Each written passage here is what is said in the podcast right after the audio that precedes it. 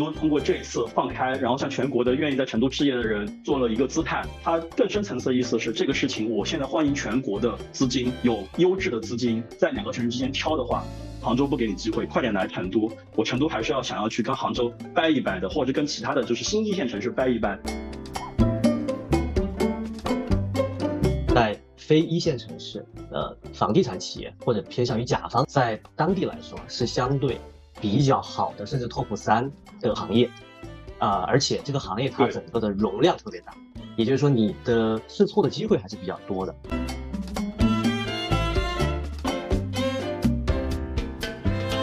飞涨杀跌这个事情，或者叫羊群效应这个事情，从众心理这个事情是亘古不变的。你这个政策如果放在比如说当时的地产的黄金年代，或者甚至白银时代也好，对吧？就绝对是一个立竿见影。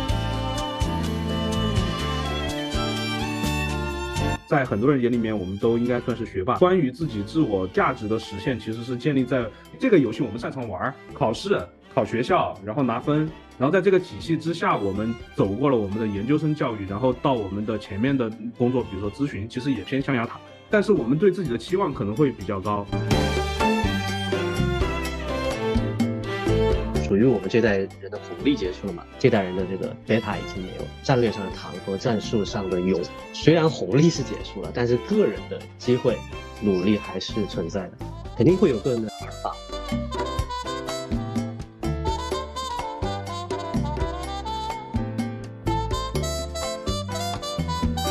一鳞半爪聊世界，若隐若现看人生。各位听友，大家好，欢迎来到最新一期的《一鳞半爪》，我是主播李奥。这期最初我们是一个怀旧聊天局，我们聊天的内容也涉及到了名校高学历毕业生的焦虑和如何自处，离开这个地产行业之后我们在做什么。另外呢，就是对于最近成都市的房地产政策也做了一个大致的讨论，欢迎大家收听。这期我们是一个群口相声，也是一个认亲局啊。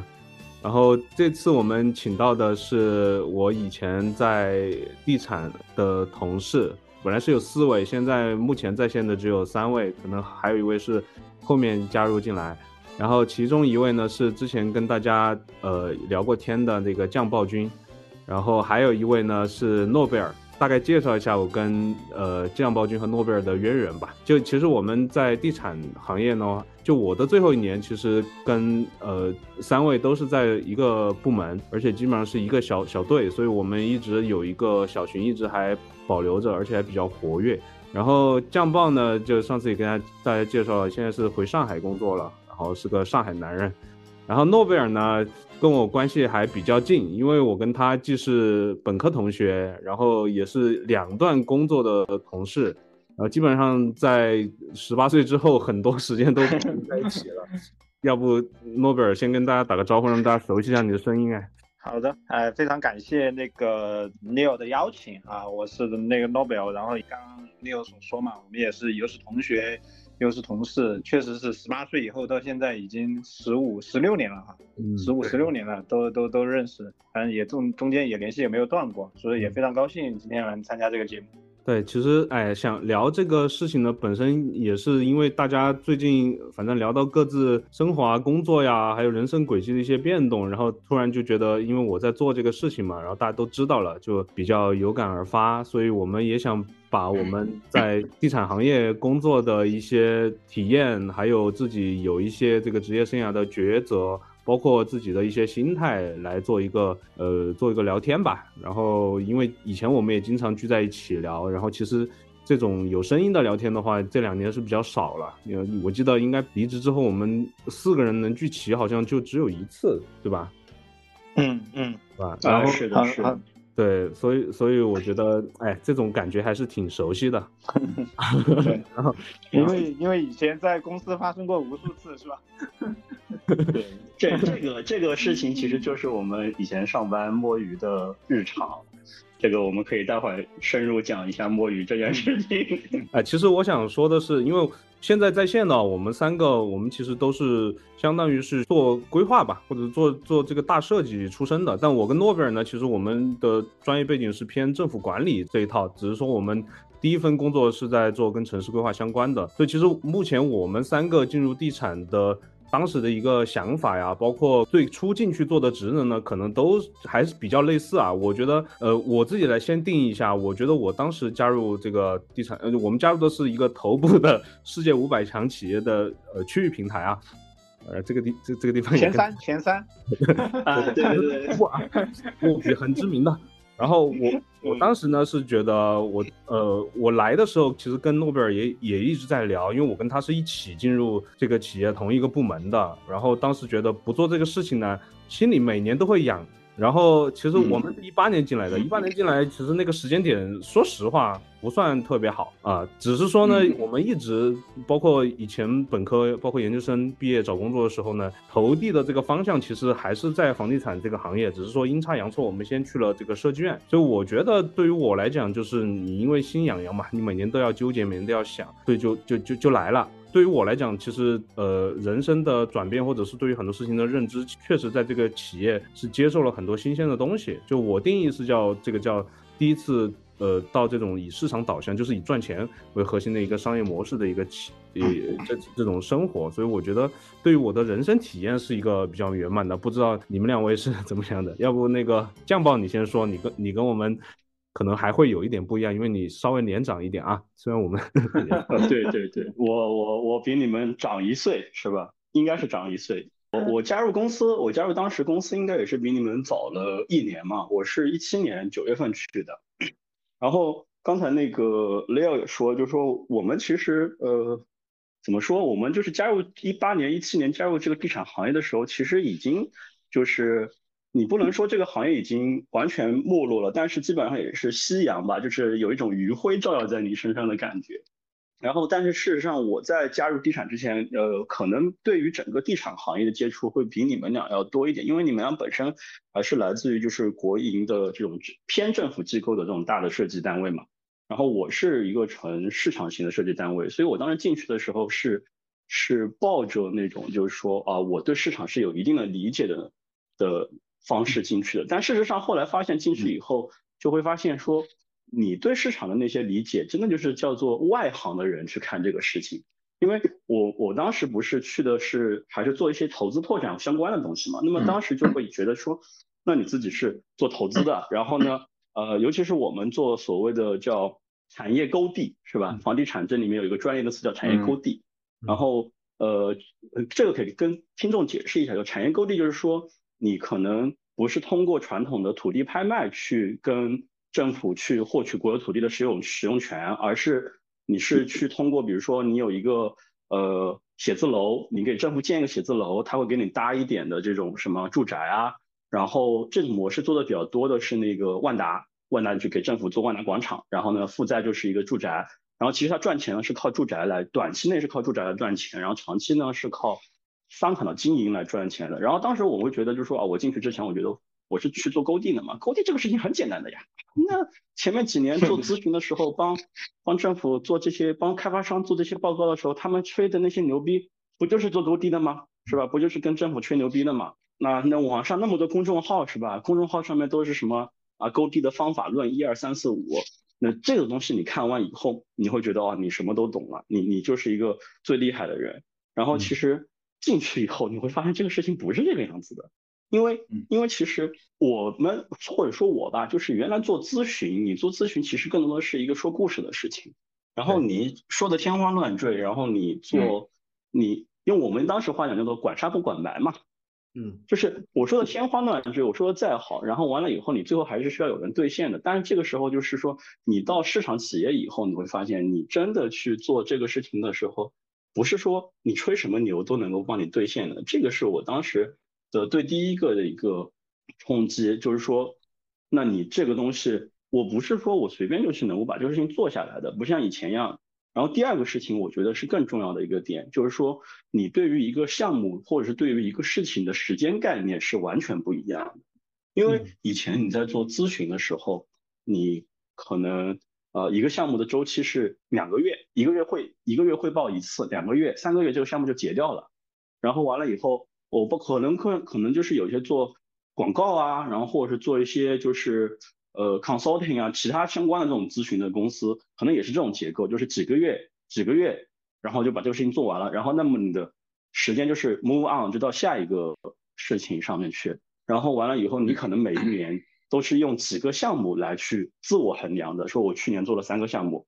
呃，一几年的时候主要在做哪个项目，但事实上你进到地产以后，你会发现。尤其是像做投资这条条线的事情的时候，很多事情根本不是一个两三个月就能够谈下来的。不是说你跟政府汇报一个 PPT，或者是跟合作单位谈一个 PPT，谈他们满意了，这个项目就是你的了。这里面涉及到的大量的政治啊、财务各方面的因素在这里面，导致你其实，呃，我记得当时集团内部做过一个分享，就是说整个集团。呃，最长的一个项目跟了一个项目是武汉一个项目吧，应该是跟了十一年。从当时有这个项目的信息来源到最后拿下来，这个做了十一年才拿下来。所以在整个过程中，你的思心态上其实是有一种变化的。就最开始去的时候觉得这个事情啪啪啪做完报告就结束了，到后面就是会发现，哎，东西没有出来，你就会开始自我怀疑，哎，这个事情就是我 PPT 都做的这么好看了，为什么这个项目没有谈下来呢？然后再到后面才是去慢慢去接受说，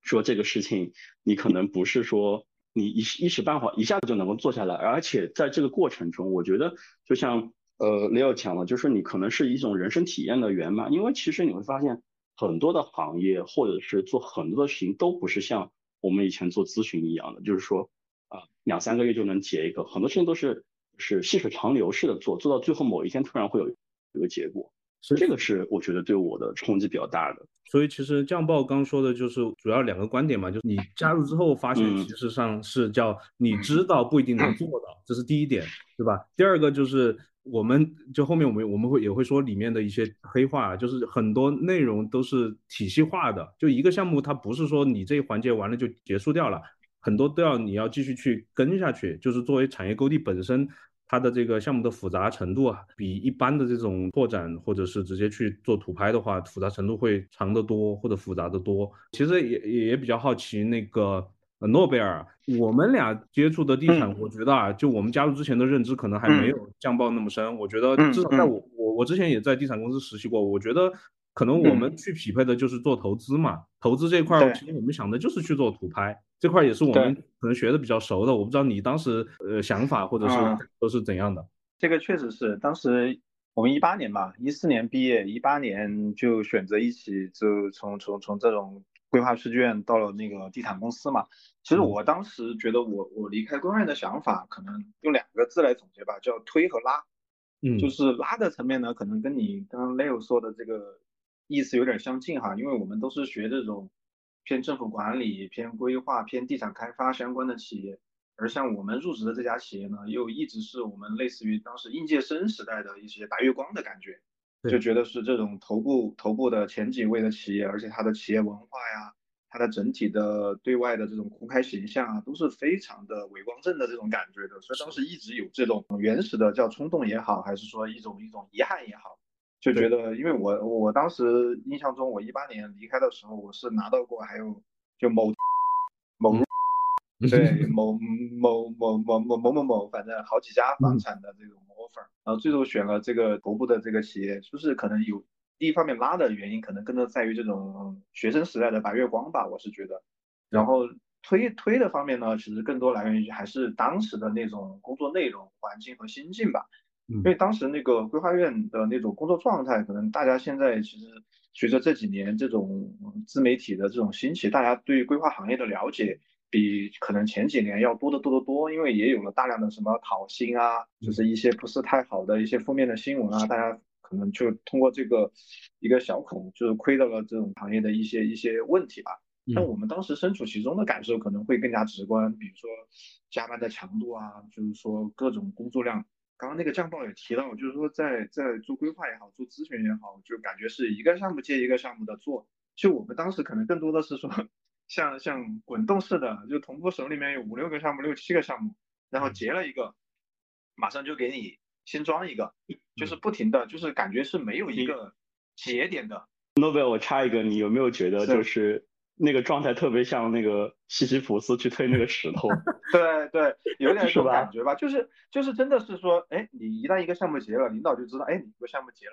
一个新的项目一来，哎，你就把你加进去，就是不停的滚动式的这种发展，好像就是每年的最舒心的时候，我感觉哈，我不知道你们的感受，我的感受就是每年最舒心的时候，就年底嗯开始算那个年终奖，但是看 大家开始算扣税的时候，算怎么最后提那一两个月的工资和年底的这笔年终奖怎么去最大化，就是自己的收益合理避税的时候，可能才才对全年的这种辛苦也好、疲倦也好，好像突然有了一种，嗯，有一种回报的感觉吧。所以那种工作状态下，因为可能刚刚 Leo 还没提到，就是我们原来还有一个同学，其实也是我们本科的同学，然后一起在规划院，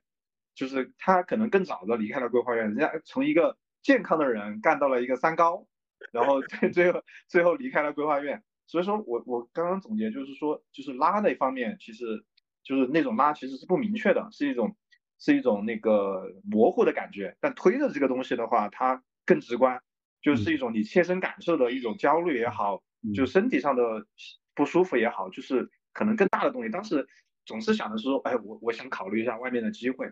看来看去，好像觉得地产确实是一个很模糊的方向，而且当时是我们这个专业最好选择的方向。嗯然后就就这么一推一拉，就选了选了这个东部房企。然后进去之后的感受吧，我觉得是可能跟教茂的感受有一点相似。就是去之前吧，觉得哎，反正地产嘛，这个逻辑也挺简单的，拿地啊、修房子、卖房子，好像这个链条也也环节也很清晰，然后每个人各司其职。其实刚刚那个 Leo 提到，他说就是感觉是一种叫市场导向的商业模式。其实我自己到现在为止，我感觉我都还没有完全的，就是对地产这套开发的商业逻辑搞得那么的清楚。我补一下，首先嗯就刚刚说到设计院，我还是要 免责一下。我觉得 我们之前待的那个呃那个平台，我觉得还是非常好的。而且我我在那个平台交到的很多朋友啊，我觉得到现在就那些人真的很勤奋，而且也确实，如果你愿意去付出，愿意去干，然后能熬得住的话，其实也有不少的收获，还是有，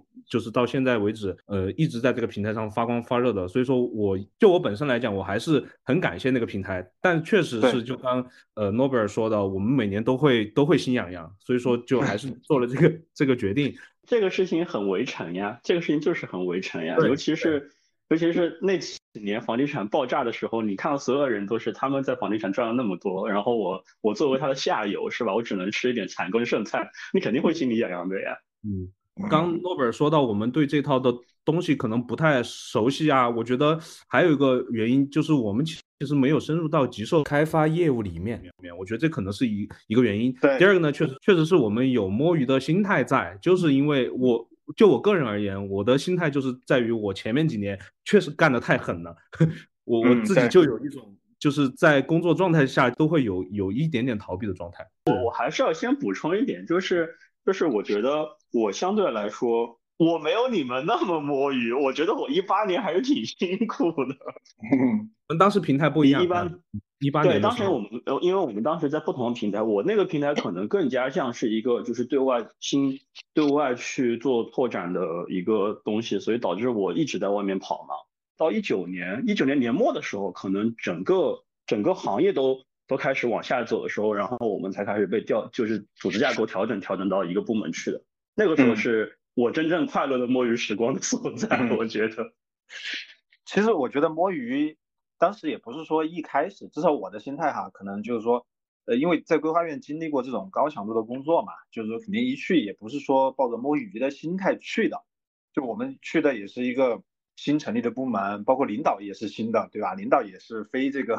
房企背景的进来的，然后而且可能有，我觉得我们当时摸鱼的一个结果也有领导的这种风格的一个一个导师吧，就是他的那种 push 的这种压力没有那么大。我个人而言，我可能还有一个因素，就是我确实在那个时候有一种不安感，或者是我会觉得，就是我是一个新加入的，我对我跟他们有的这些群体可能暂时还没有融入到一起，所以说我会觉得，总会觉得可能有 总有刁民想害朕。等会儿我们也说到这个地产里面的黑化，其实就是涉及到很多不同职能、不同部门要去一起做一些事情，这里面确实就涉及到。责任划分不清的问题，那在这个条件下，又经常说哪个事情干错了，你可能会被干掉啊，或者是这这个不是做咨询一一个儿戏啊。所以说有时候可能也有这样一个心态的加持，导致那几年我们会是有一种自我觉得可能没有尽倾尽全力或者有一点摸鱼的这个状态的意味在啊。我是觉得这里面有一个点是在于，其实包括你们领导，包括我的原来的那个最开始的那个领导，他都不是房地产这个体系里面进来的。然后完了以后，就是我们甚至于好像我们的领导都是从咨询体系出来的。其实我们在咨询这个体系，就是设计咨询这个体系，大家的关系是比较单纯的，就是很简单，就是我我有一个我有一个作业，然后完了以后，那么大家一起把这个作业做完了，然后就一起去给甲方汇报，给老师汇报，然后老师就给我们涨糖果，然后大家就一起分糖果，只不过说这个呃大哥多吃一点，然后我们下面几个小弟少分一点，但是呢，你作业做得快，做得多，做得好，你的糖果就是多的，那么大家就是一种很很。而且加上做咨询，大部分人都是一些读书人啊。我实话讲，就是说还是有那种就是文人的脾气，就揣着，然后就感觉好像大家关系之间呢，相对来说处的还是比较相敬如宾的那种。可能进了公司以后，我会发现就是有一个小问题，就是呃有一些职能条线，它并不是靠一个一个作业来去衡量它的这个绩效的嘛。然后那么这个时候，他可能就更多的是去抢夺这个上升的。呃，仅有的几个表现机会，这个时候我们就会有一种被人外面的人，包括可能我们的领导自己本身也往后面退了一步，然后包括就是呃外面的人也觉得就是说，呃要去来跟我们暗示说啊这个事情你们如果插手就得罪了谁谁谁谁谁啊这个事情呢你要你你要去跟谁谁谁谁去表个忠心之类的东西，然后导致我们其实是有点惊慌失措的，然后就默默的可能就会。被边缘化，因为确实本身也不是那种就是很 aggressive 或者是不是说拼吧，不是说很很谄媚的那种性格嘛。我们本来都是。对，我觉得可能是因为这个行业的这种不叫企业文化，行业文化其实对于人的要求是这个样子。我们我觉得我们一向没有调整过来。我记得我跟诺贝尔那个时候就是整天就在搞那些 PPT 啊。排版那些这些东西，嗯，重要吗？是重要，但是感觉它不是决定你你你上下或者是评价的一个最最核心的东西啊。我觉得还有一个点是在于，为什么当时我们会刚刚说家暴说这种有谁的这个谁这个事是谁的，或者这个项目是谁的这种感觉啊？是因为我觉得在地产比较辉煌或者成熟的阶段的时候，当时是投资导向的，就是可能全公司。对于，因为那时候销售其实是不太愁的，难度没那么大。那大家都投资导向，一方面投资可能就决定了你你有没有货源嘛，另一方面可能是在于投资的这种回报很高，就个人的回报很高。比如说你成功的主导一个项目，可能不管是公司内部对于你的这种工作的认可，的年终的绩效也好，工作的认可也好，还是说积累的一些人脉也好，我觉得大家好像那一段时间的感觉就是公司所有的部门，甚至营销的部门都在给你。推项目说，哎，我认识谁谁谁，有个什么什么项目，你们要不要看一下？或者就感觉大家都在往投资这个事情上去，所以说你可以看到地产公司投资的人员的背景是最复杂的，就是有有干工程的，有干营销的，有干规划的，有干前测的，有干所有的都可以来做投资。我觉得有这个原因在在里面。另外呢，我是觉得当时可能在于我们我们的定位，大家都有这种诉求在里面，所以又给了我们这种偏这种。项目呀，前测的或者叫规划的定位，导致刚刚像我没有说的，哎，我们就做了非常非常多的 PPT，就各种什么研究报告也好，还是说前测的一些，反正很初，我但我现在回头看来，嗯，很初级，就是我们当时对于一些调研也好，总结的什么的问题也好，风险也好，我觉得回过头来看，其实是对很粗浅，很粗浅。我记得印象很深，我们当时做了。很系统的做了几个调研，对吧？就是比如说什么郑州啊，什么那个还有哎还有贵惠州，还有珠海，什么几个几个所谓的这种文旅顶层项目的一些一些调研。我现在回过头来看那些，现在因为我的云盘里面还有还有那些文稿，我现在回过来看，我觉得我们当时做的挺深色的，而且那种视角还是一种局外人的视角，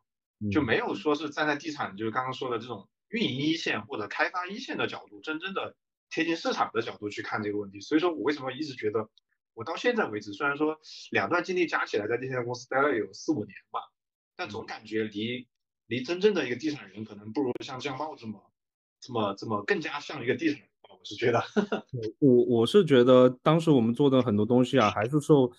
就是咨询里面给交付的那套东西里面有很多其实是不必要的，但是你为了展现你的工作量，你要把那个逻辑理顺，所以说你强行去找，我记得我去去找一个项目的特质，讲一些可能是政府视角的。就根本不是一个一个开发视角的一些内容冲进去，对吧？还放一些数据，我我觉得这这有点像史上雕雕花那种感觉。对对对，确实确实就就就还是觉得挺挺奇怪的，嗯。所以说，我觉得是是就是最早的这个我们第一段经历，这个一八年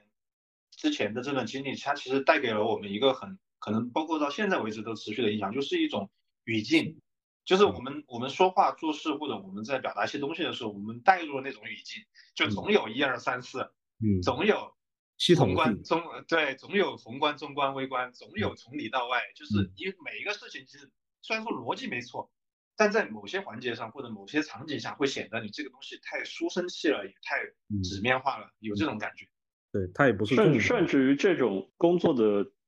内容会导致我们其实本身也越来越书生气，越来越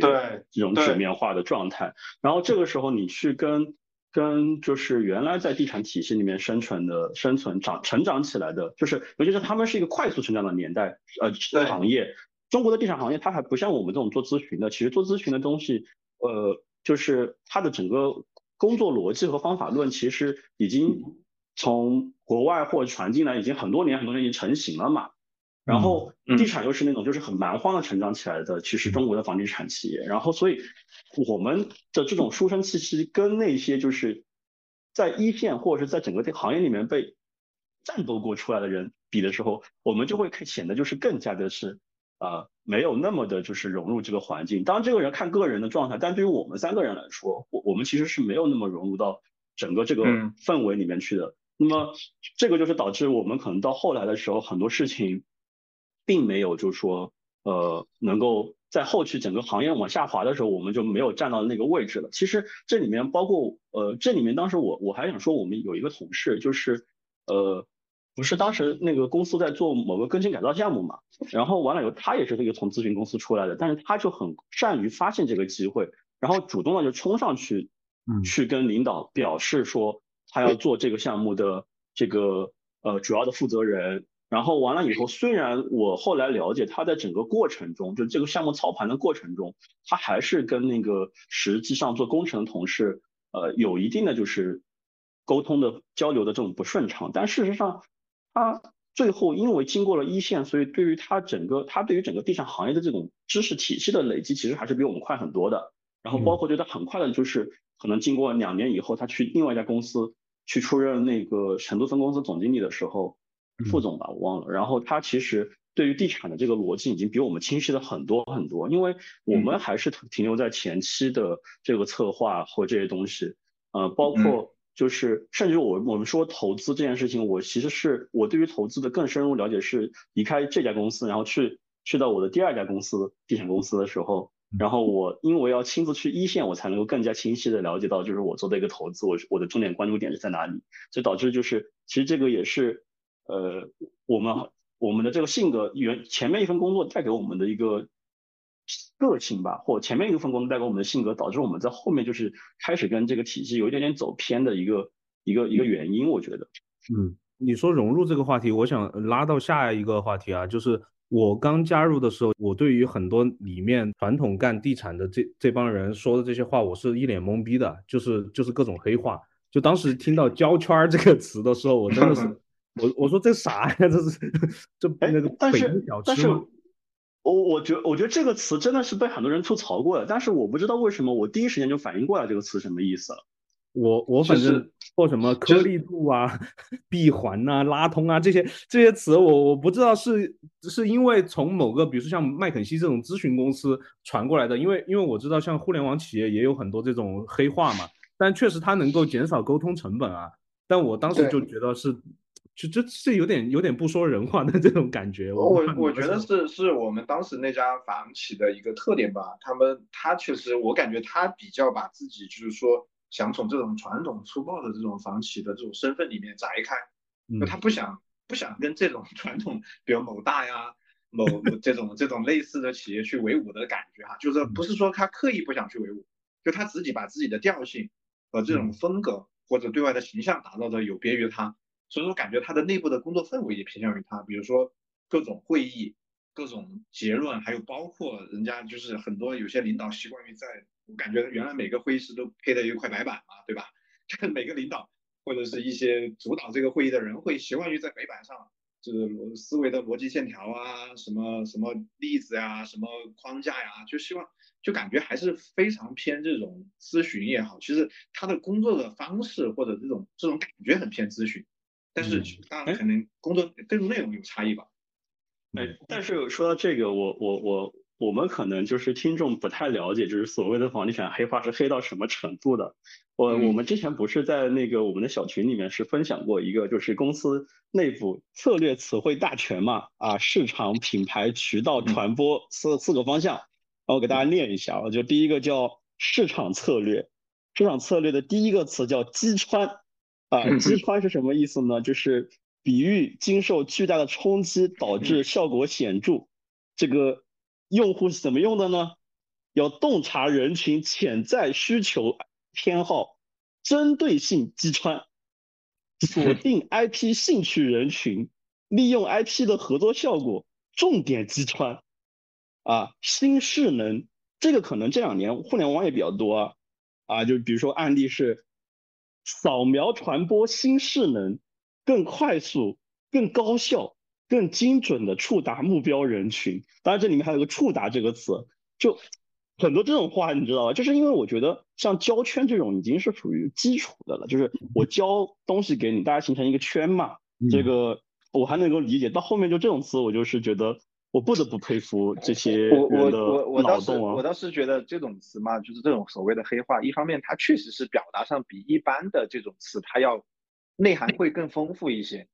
就是。但是另外一个原因可能还在于，就是就是上有所好，下必复焉嘛，就是 领导喜欢，大家就会对对对，领导领导领导喜欢看书，领导领导领导特别喜欢看书，又喜欢写诗，动不动就是呃，每次每个 PPT 背后都要有对称的八个字的诗，还搞到后面，我觉得是每一页。每一页 PPT 的那个抬头关键性的那个总结都是对称的，或者都是 干练的一句话，对吧？原来原来大家还凑在一起五六个人一起，就为了想每一页那一句话，就要想很久。我记得当时，嗯嗯，好，那那我们现在在欢迎我们第四位同事啊，就是行长啊，我我先介绍一下行行长呢，跟我们三个又不一样，行长是毕业之后校招进来的。可能比我们年纪要小一点，行行长是九九零后，然后他的背景呢也是就纯投资背景，对吧？行长，你给大家打个招呼，介绍一下自己。呃嗯，Hello，各位听众，大家好，我是呃我是行长啊，我是呃简单介绍一下，我是一八年，呃跟跟大家其实差不多，一八年我是校招进的这家企业，然后就一直在干投资，然后一直干到二零二。三年年初，今年年初，然后离开这家公司，然后现在又加入另外一家这个呃地产企业，但是龙头龙头也是龙头也是龙头这块我们等等会儿聊啊，你的心路历程。然后对，现在没有做这个呃住宅开发的集售业务，转呃运营这个赛道去了。啊，OK，啊，这是我基本情况。等会儿我们可以再聊一下。那我我们就就先接着刚才聊啊，就是呃，从什么时候开始就是有一点不安的？我先讲一下我自己啊，就是因为我跟诺贝尔一直是在一个部门，一直在一个部门绑定的，我们做的事情就一直在变，对吧？就是最开始一会儿又做勾地，一会儿我们又去一个具体的一个项目干了干了一年多。后来，对吧？我们领导又变化了，我们的部门也变变化了。然后外部的像大领导啊，然后区域的一些拆分，呃，也也发生了，还包括业务线也在变。然后，对，就是还有很多同事来的时候，可能聊的薪酬比较高，他们还降薪了。所以那个时候我就开始有有一点点不安了，就是应该就是在二零年，差不多就是疫情刚发生的那段时间，我大概是那个时候。我不知道诺贝尔，你你跟我的心境有有没有类似，或者是你还有哪些不一样的？在这个头部企业的三年，一共经历了可能部门是经历了接近三个吧，对吧？三个，哎，我想一下，对，第一个部门，然后后面是一个公司，再到一个中心，嗯，然后我们的工作内容在每一个部门的过程当中都发生了可能一两次不等的这种变化，就是一是觉得自己其实始终就结合刚刚最最早说的这个东西，其实为什么始终没有带入成一个很很很标准的地产人的心态，可能也有这个原因吧。就每一段工作每一个项目都是浅尝辄止，就都没有做很深入的一些一些动作，也没有坚持下来，然后不停的变，领导变，业务内容变。然后再加上二零年，二零年应该是我们的直系领导当时离开了，离开了这个公司哈，然后我们被归并起来了，然后又又当时我印象很深，就是他才离开到到我们到新部门的这个过程当中，大概有两个月左右的空档期吧，好像是，然后我们俩感觉没人管，就是属于就是上面的两个没有交接好的感觉，我们像像像两个文件一样，对，在那儿待着，然后每天也照常的打卡，照常的。下上班下班，但实际上没有任何事情，好像就维持了两个月吧，我记得有。对。然后所以说，然后到后面就到了新的领导来了之后，新的部门组织这些又来自于，就那时候就跟账报还有包括行长产生了交集了嘛。那个时候就正式开始，我们四个人就到了同一个部门了。嗯。那时候就感觉反正，但是那时候还保留着，就是我们还分属于三个不同的这种。群体的一种感觉吧，我当时隐隐有这种感觉。比如说，当时行长可能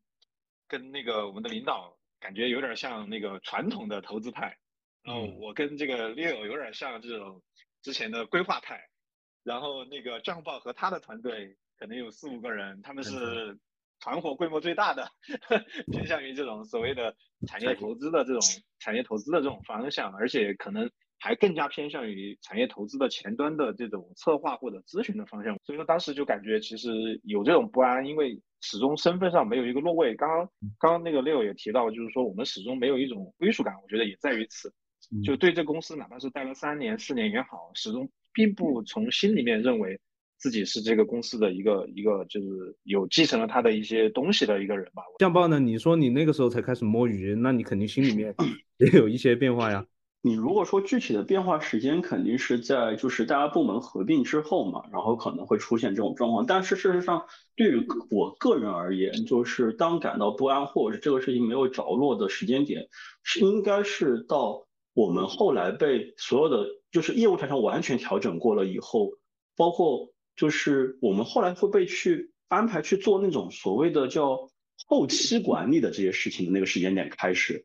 我才就是进入到就是说。我觉得这个事情可能要黄了，就要黄的这个状态，因为就是我我我可能相对于你们来说，就是我们我只是经历过两任领导嘛，然后完了以后，我第一任领导的我们当时那个团队可以说是被我这个领导保护的特别好，因为你也知道我们这个公司当时是差不多每半年就要进行一次组织架构调整。对，然后每半年做一次组织架构调整的时候，就是有很多事情的业务会拆分啊，或者是人员的调动。但是事实上，我当时那个部门就是很稳定，就是呃三四个人留在公司里面专门做各种研究报告，然后去前测内容。然后我跟我的领导还有另外一个同事，我们三个人就是就就是每天作为区域的代表吧，然后去各个城市去。跟政府见面，然后去把我们的一些概念往下面推，包括就是有些项目其实已经推到相对来说比较后期啊，但是但是后来被调到就是呃区域的中心以后，我我们当时其实包括做郑州，包括做新疆的这些项目，然后我们其实还是跑还是就项目在做事情。我其实相对来说我会有一种就是啊我在做一个项目，然后我在做几个项目，然后这个项目本身是有一定的就是可操作性的。那么当时对我们来说，我可能还是觉得就是说啊，那我在做事情，而且后面这个领导包括行长呃的加入嘛，然后我们我其实跟行长还学了很多东西，就是因为呃毕竟本身不是从传投资出身的，那我可能个人会觉得有一种就是还在成长的感觉。但事实上到被让我们做开始做后期管理的时候，投后管理这那那个时间开始，然后我就觉得不对劲了，就是。好像我们的领导也被架起来了，然后完了以后，我们好像也被架起来了。然后，呃，我们做的事情呢，其实只是就是因为面子上需要，然后去做了一个东西。然后我们就每天开始坐在那个小会议室里面，为了做一个 PPT，为了几页 PPT，我们干了两周吧，我估计，就天天在里面喝茶聊天。那行行长，我觉得你可能心态跟我们不一样啊。你是校招进去的嘛？你没有在其他公司待过那个时候，而且我觉得你那个时候还是比较就是比较上进。呃，同时我们确实都跟你学了很多跟这个投资本身相关的很多知识。就是你那个那段时间，你的心态有什么变化呢？我的心态，或者刚刚提到大家说的焦虑哈，其实我刚刚听你们在讲，我也在想，呃，其实呃两个方面吧。第一个，从根本的来看，从一八年开始入行以来，其实就有焦虑。这个焦虑更多来自于对这个行业进入到中后期甚至末期的这种担忧。呃，刚刚包括酱爆也提到说，这个他也感觉到一八年的时候已经开始行业在往下走了。那个时候，呃，这个是比较深层次的对于行业未来发展的焦虑，这是一方面。第二方面呢，是更多外化的一个焦虑，呃，体现在两个小点。第一是对于呃，刚毕业开始，然后做这份工作，对于呃打铁还需自身硬的一种呃怀疑或者不自信啊，这是第一个小点。第二个小点就在于地产行业的这种高流动性啊，我在这家企业待了五年，换了差不多六个领导 啊，然后然后每一个领导都都离职，还不是说这个啊，都是离开原来那个单位或者甚至离职。所以其实，呃，我也在不断的在适应新的环境、新的领导，所以这个也会导致我自身的一个焦虑。所以，呃，包括我们几个在一块儿的时候，啊，我对于呃我们当时的领导对于他的未来的发展，其实也有不确定性啊。所以，对这个这个是也这个是打击比较大的，我觉得。对，也不知道这个领导能带我们多久，下一个领导又在哪儿，所以这个也会有。有一些焦虑啊，主要这两个方面。我到地产之后发现，就其实很多领导都会有几个心腹嘛，就是基本上他一变就会带一个团队走嘛。就其实你们后后来也也相当于这个事情也发生了，在我的认知来讲，我我会觉得应该都没没影响，或者是你自己该积累的积累到了，其实去哪儿都 OK。但我发现其实地产里面其实有很多这种情况。呃，你这样想，就是当时我进公司的时候，我不是在那个分公司嘛。然后我们那个呃总经理不是后来自己创业了嘛？然后自己创业的时候，那个新的公司里面全部是原来部门的人，那基本上是属于你在公司你不要待的时候，你然后你去找他，他来者不拒。稍微补充一下，我觉得还有一个原因可能是在于，就是现在很多地产公司就是说，其实本质上它就发展它是很粗放和野蛮的，看起来它把各司其职，就是每个人好像都有一个位置，就是有搞前测的，有搞投资的，有搞工程、搞营销的。但实际上，在内部的流通是无障碍的，我觉得至少说不存在那个能力上的障碍。比如说你搞投资的，你去搞营销也可以，因为我们也见过分管投资的去分管营销，对吧？就分管营销，我们也见过分管营销去分管投资，对的。对对，所以说感觉能力上是没有，所以说就变成了一种在粗放的这种内核的情况下，就大家就讲哥们儿义气，讲这种所谓的关系的亲疏的这种。比例会比外面高很多。我这这点我我真的讲，就哥们一起这个事情，我进入公司之前，我其实不怎么喝酒，或者说我只是还保有了上海的那种，就是啊喝点红酒，喝点什么洋酒这种，喝点 whisky 啊这种，就是浅喝则止的这种私单嘛。然后我进了公司以后，我感觉我这辈子百分之八十的白酒都是在公司里面喝的，而且喝到后面都是太可怕了，拿个那个分酒器令狐冲，我天呐！在那个时间点上，基本上就是有一个有这个权利的人一拍板，就是可以随便拎人。所以我是，其实我就相当于是也是被拎过去拎过来，包括降爆嘛。我后来后来我们俩又被单独拎到了一组嘛，就被拎过去拎过来。所以说到那个时候，我这种不安就可能我在想，可能就要就要变成一个现实了。因为那个时候整个行业也在变嘛，那个时候那个三道红线啊。两道红线啊，包括很多新房的利率也抬起来嘛。只是说后知后觉，我们发现其实二零二一年还是好像还是一个地产的小牛市啊啊。但是呃，我们四个人里面应该是酱爆你先离开的，对吧？我应该是跑得最快的。这个呃，一方面也是呃直接原因嘛。我们俩当时被单独拎到一个。地方的时候，其实就是耗着。然后，那我当我在前面一任领导也离开了，然后我原来的同事们全部走了，那么就是按照我最刚进去公司的时候的认识的人，基本上都走的七七八八了。其实那个事情对我的心理的状态，呃，压力是挺大的。然后第二个事情是，那一年的年终奖是真的没有达到我的预期。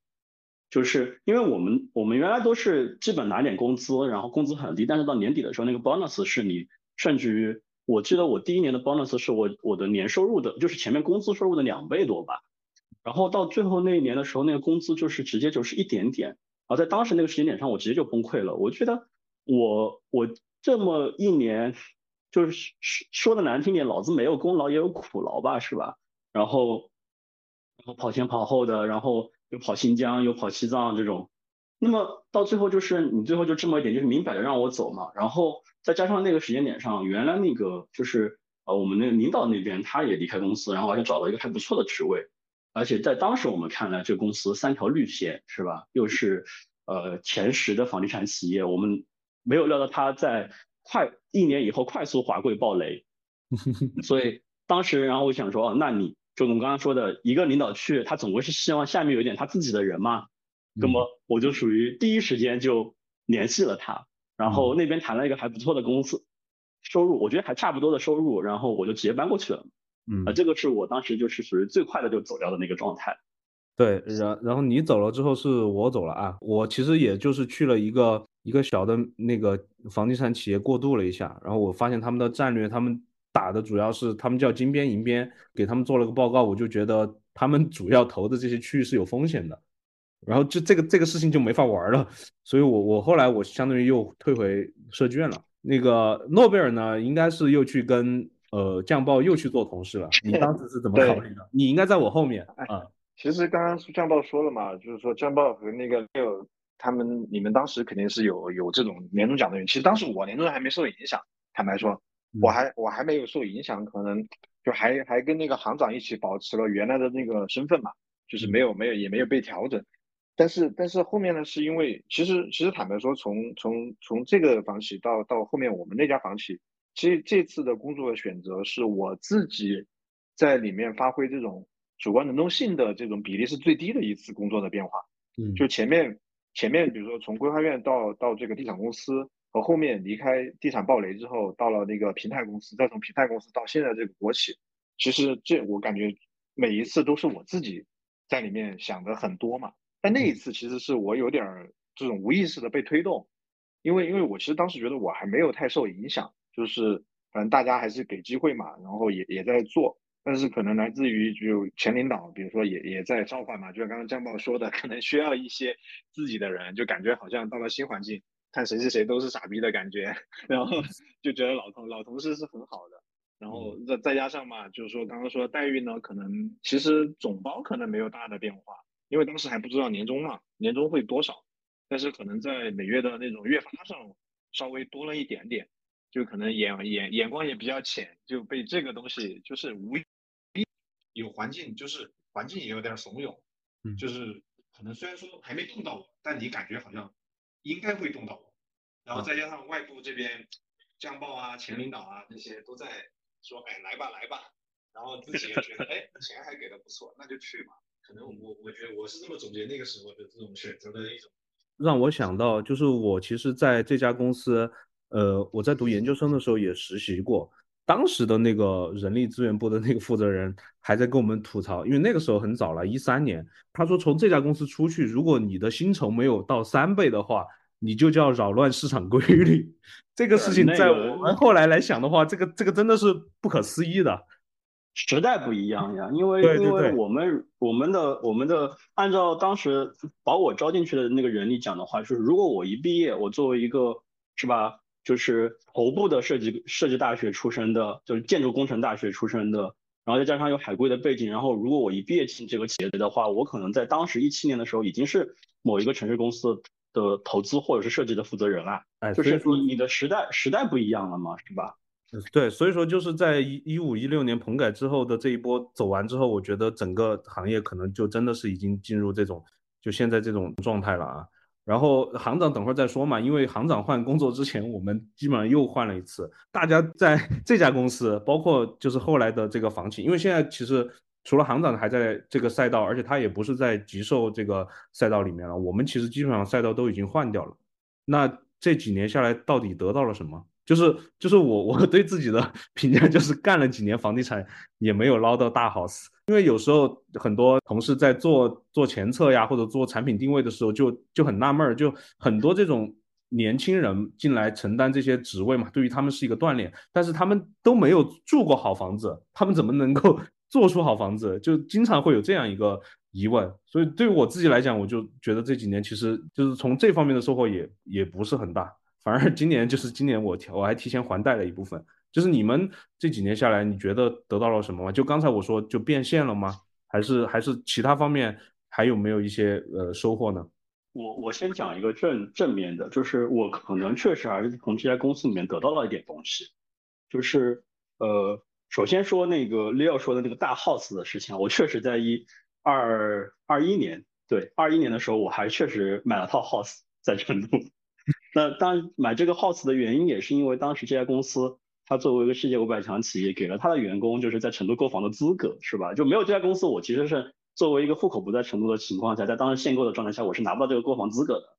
然后，然后这个是这个是第一，第二个事情是我现在的公司，其实包括我后面呃回到上海以后中间过渡的一个公司，他在看我的，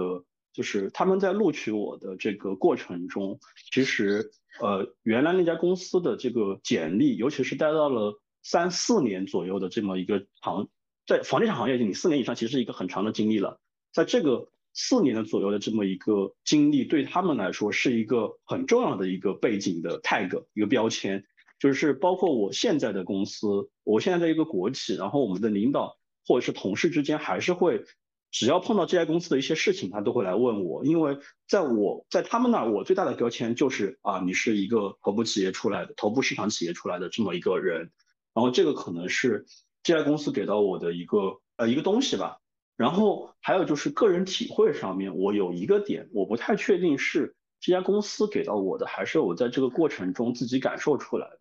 就是。其实大家都知道，我们这家公司就是我们原来这个公司，其实它的精英文化是很重的。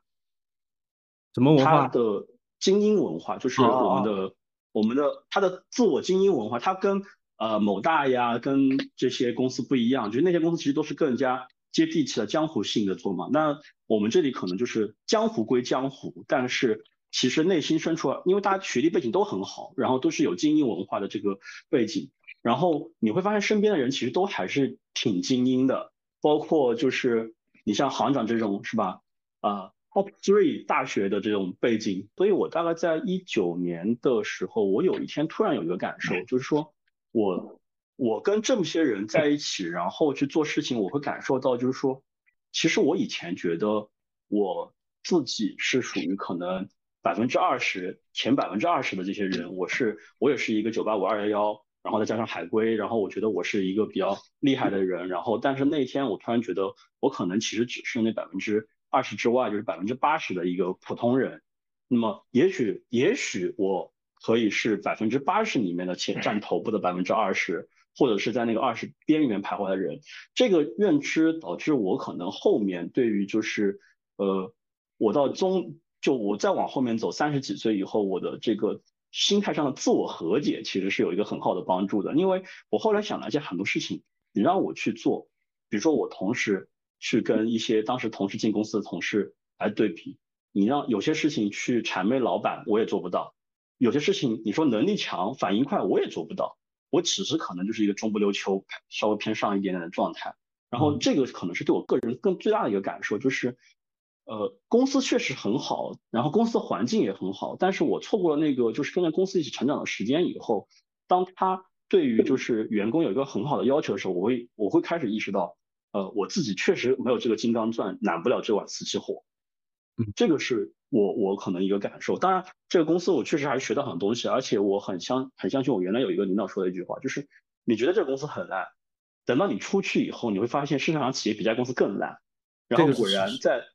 对，然后果然我最后到第二家就是某个已经爆雷的企业以后，我就真的发现了，它也是前十。然后完了以后，真就是让我深刻领领悟到什么叫做金玉其外，败絮其中。其实你刚说的这几个收获，我觉得我们几个啊，就至少我们三个应该都有。就诺贝尔，你还有没有其他？要说能力啊，这种比较比较实实在在的东西，我觉得其实现在你叫我说一些，比如专属于地产的一些一些能力或者知识也好，还是说东西也好，我觉得我都不一定说出来。但确实是，就是你给人的一个标签，就是说你在这种头部企业工作了三年或者四年，这个就可能是在我现在感受以来最大的价值。人家会给你打一个标签，你能在这样的企业待到三年四年，还是这样的一个位置，呃，但因为当时我们的职级都还不错嘛，嗯，就是说，这这就是说服力，或者这就是最大的价值。然后人家也不太会管你，比如说是就会他会觉得在这种标签下你就具备了这个岗位的一些能力了，但实际上我自己觉得我没有，或者还达不到这个标签相匹配的这个能力，就出去还是会被。高看一眼嘛，至少我们经历的那些事情是真实的，而且呃，先不说这个事情做的成功与否，但这些中间的那些走转、那些细节，其实我们都能说出来。这个其实我觉得是最大的一个一一个经验的一个证实。接下来一个问题，我想问一下行长，就是因为现在还在这个赛道里面，就大的这个房地产赛道里里面，就是你就只有你了嘛？然后你现在又是换到了运营这边，你是怎么考虑的？你是主动要去做这一块呢，还是说你在这里面选了之后，不得已可能，呃，在在在这个赛道上可能可能会好一点啊？是第一个问题，为什么还要做这个行业，以及选择你现在这家公司？呃，我我觉得，因为你中间有过有有过机会就是出去的嘛。有一点我想的特别清楚，我我感觉，嗯，因为。你想当时当时读研究生的时候，在上海啊，从理科转，本来想转金融啊，做做证券啊，呃，后来为什么来成都？那包括包括为什么选择这个行业？我觉得有一点我想的比较清楚，我觉得时至今日，我觉得依然还是成立的，就是在非一线城市啊，呃，房地产企业或者偏向于甲方这样的这样的一类企业，在当地来说是相对。呃，比较好的，甚至 top 三的一个行业，啊，而且这个行业它整个的容量特别大，也就是说你的试错的机会还是比较多的，你就可以不断的从这个企业跳到那个企业。但是你比如说，呃，相对相对有一些行业，比如你政府的，你就没办法换工作，你的对上的这种服从性要特别好，包括银行，其实你要在切换，其实它的。呃，可切换的企业并不太多，然后在二线城市或者这种这种这种二三线城市，地产行业这个它依然是薪酬也好，还是各种福利待遇也好，是相对来说比较好的。这是我当时选做这样一个选择的一个初衷，包括也是我呃现在还在坚持这个行业的一个原因。我依然依然觉得现在还是呃，包括二线城市其实也有一些互联网啊，还有一些什么游戏啊或者之类的哈。他们受到的冲击依然很大，但这个行业的容量，包括集售也好，还是运营也好，它整个从业人员还是很多的，机会还是有的。我想补充的就是，我确实进入这个行业之后，我才有一个非常鲜明的一个体感，就是这个行业确实在国民经济里面吸纳了太多的就业了。就是从上往下，整个链条，你看好多行业，它的吃饭都是靠这个房地产这个甲方。所以这个是我在这个行业的一个很大的体感。但是你选择到运营类的这样一个赛道的转换是基于一个什么考虑呢？我去年的经历对我今年的这样的选择啊，还是有很大的触动啊。去年在在总部待了有段时间，确实能看得到，从宏观层面也好，还是这个这个城市分化的角度也好，整个市场增量。啊，包括未来的经济形势，对于急售类和投资类的购房的这种需求在下降，尤其是对于信心的打击啊，所以这一块我觉得急售类的业务肯定不能再做了。直接一点的方式就是不做这个行业啊，这是一种方式。所以我中间也有一段经历去了一去了国企啊啊，这是一种方式。第二种方式呢，就是进入到一个以存量的这种资产运营。或者资产管理的这样的一个角度，当然，呃，存量的运营，呃，因为因为做这个业务，现在做现在这个业务做了有几个月，确实相比原来急售业务来讲，它的呃辛苦程度也好，还是还是工作量也好，都更琐碎，它挣的是辛苦钱啊，挣的是长钱啊，比起原来可能可能做卖一套房子或者这种急售业务来讲，它会琐碎一些，辛苦一些啊，但是可能会长久一些啊，就也会有落差，相比之前啊。比如说类比我们当时做的事情，你是偏就是往外拓展的，还是一个就是我们也在做后期的管理嘛？你这这里面这个这个环节的划分吗？还是说它的这个比重或者是嗯它的它的这个这个重要性是不不同的？呃，都有都有。他现在现在我主要的工作，呃，可能百分之七十到八十还是呃拓展或者新去新拓这个业务，因为这个业务现在本身它还有增量，但剩下的百分之二十呢，其实就是在做资管，在做运营的工作。我觉得呃这样一类业务，那跟我们运营类的业务跟我们自身相对贴近。举个最简单的例子，我们的呃目前这个业务的这个单位啊。可以用元来计算啊，可以用元来计算。以前我们做的这样的工作，包括地产投资类的，那至少不低于千万，甚至不低于亿啊。这样的一些工作，我后来发现啊，这样一些工作，包括我们在那个平台上去拓展的一些关系，认识一些人脉，其实很难转化为自己来用啊，或者转化为自身的一些一些外业的一些资源，因为它距离我们太远了。嗯。啊，对，因为其实那些大佬跟你称兄道弟，那些大佬跟你称兄道弟，其实只是看在你的平台的面子上，看在对对你的公司的你的领导的面子上，也许就是在你领导那个层面上，他们能够有私交，但对于我们来说，这个真的就只是一个对平台给你的，然后而且他可能除了对你的酒量有锻炼以外，真的是个人能力锻炼不到什么东西的。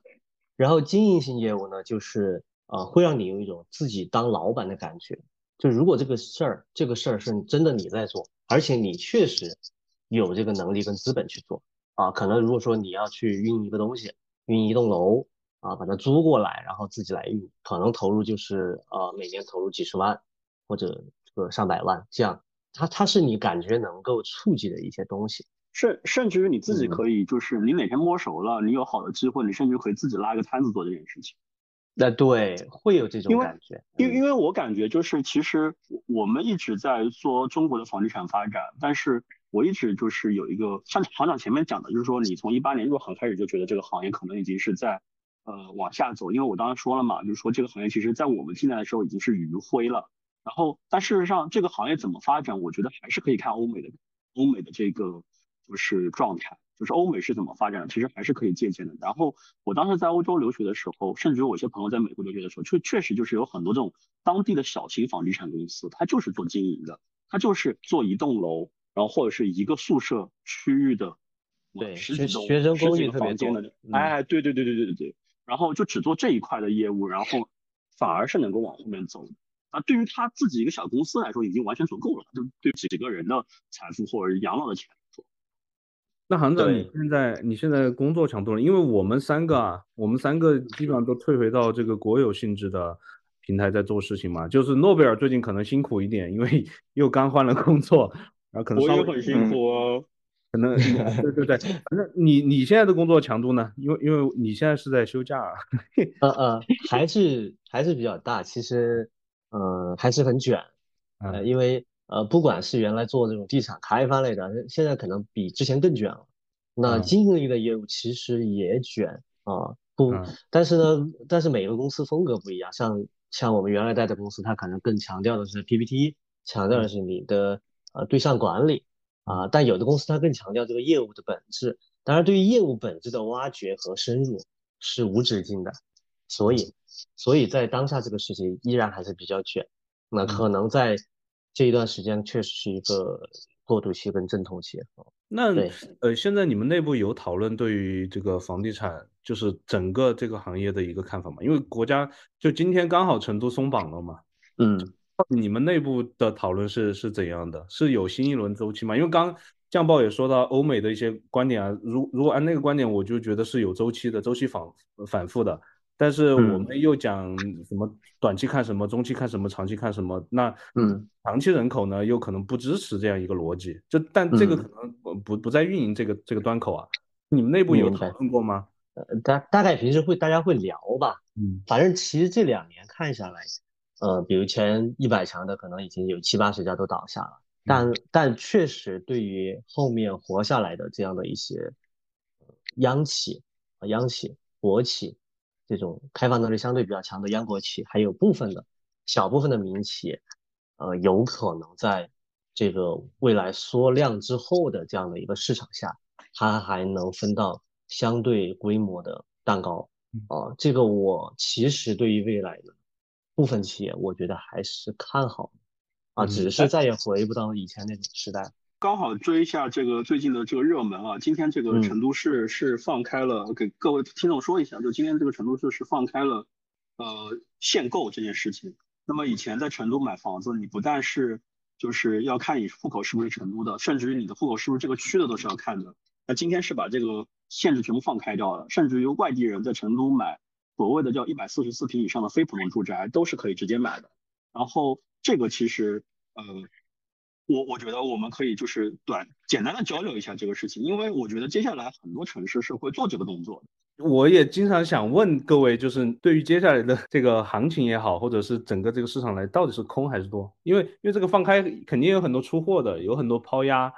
然后也有很多可能想要置换的，所以这个不知道走出来是个什么情况。因为大家最近确实，包括跟跟诺贝尔啊，我们在群里面聊，对很多事情都还是有有一点点悲观啊。我自己现在纯对这个可能不限于地产吧，可能对于经济这个想法，我觉得这个放开吧，就是它跟炒股是一样的，追涨杀跌这个事情，或者叫羊群效应这个事情，从众心理这个事情是亘古不变的。你这个政策如果放在比如说当时的地产的黄金年代，或者甚至白银时代也好，对吧？就绝对是一个立竿见影，可能九月的或者十月的这种同步销量，可能就百分之百，对吧？有可能就这种规模的增长。但是我觉得在当下这个行情下，它就它其实有可能这个政策本身反而是传递的悲观的情绪更多。就是中国人嘛，很聪明，他习惯于思考问题，就是说，你看是烂到什么程度了，居然开始放开了，对吧？就当一个股票你说连续杀跌的时候，大家勇于抄底的这种勇气，和连续涨停的时候追涨的勇气，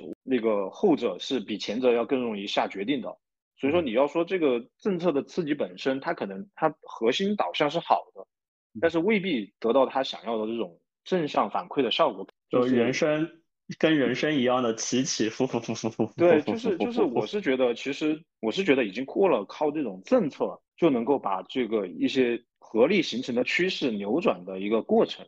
它只能通过时间来消化这个事儿。就相当于你其实最简单，咱们四个人就是应该是成都这种所谓的一百四十平改善型住房的，按正常情况下应该是有利的需求者，垫下脚尖是能摸到的。对对，但是你对对现在我们我们根本不会考虑这个问题，或者至少说不会太考虑这个问题了，就觉得哎呀差不多凑合吧，然后开始。算我每天花销有多少钱了，对吧？我个人比较保留这个观点吧，我觉得我偏悲观和谨慎一点。我可能稍微不一样一点啊，就是这个事情呢，放在我个人身上和放在大众身上可能会不一样。放在我个人身上，就是刚才诺贝尔说的，这一轮没我什么事儿，或者是得好好思考一下，好好谋谋划一下，看会发生什么。站在整个城市成都来讲。就我前面有一期节目讲成都跟杭州的区别啊，我那里面有一个结论，就是说成都其实房地产呢一直以来泡沫倒不是特别严重，然后同时呢还是有源源不断想来成都置业的人想进来，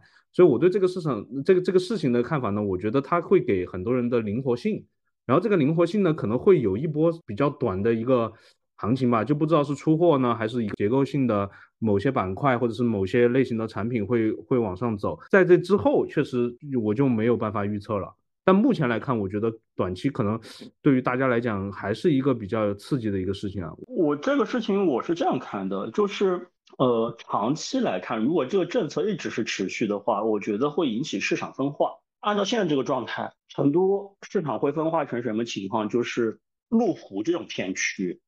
像万安这种片区，然后它可能会变好，就是，然后因为为什么呢？因为大家都知道成都现在还是一个向南发展的态势，或者说往南的这个基础设施以及整个财富的这个聚集程度还是在南边为主。然后，呃，这个是我的第一个大的观点，就是说你尤其是这一波成都这一波做完以后，然后它的整个形势会变成一个分化局面，因为之前很多人。去买北边像凤凰山啊这种地方，其实很大程度上来说是有一些人他没有办法，因为之前的限购没有办法往南边买，他就只能往北边买。当然这个是有一部分人啊，但也有一些人就是可能就是只买得起北边，因为现在南边的房价比北边高嘛。然后所以这波这个状态下面，我觉得在短期内利好的是南边的，尤其是路虎，就是万华他们的那个路虎，因为这个项目它的牌子是在外面的，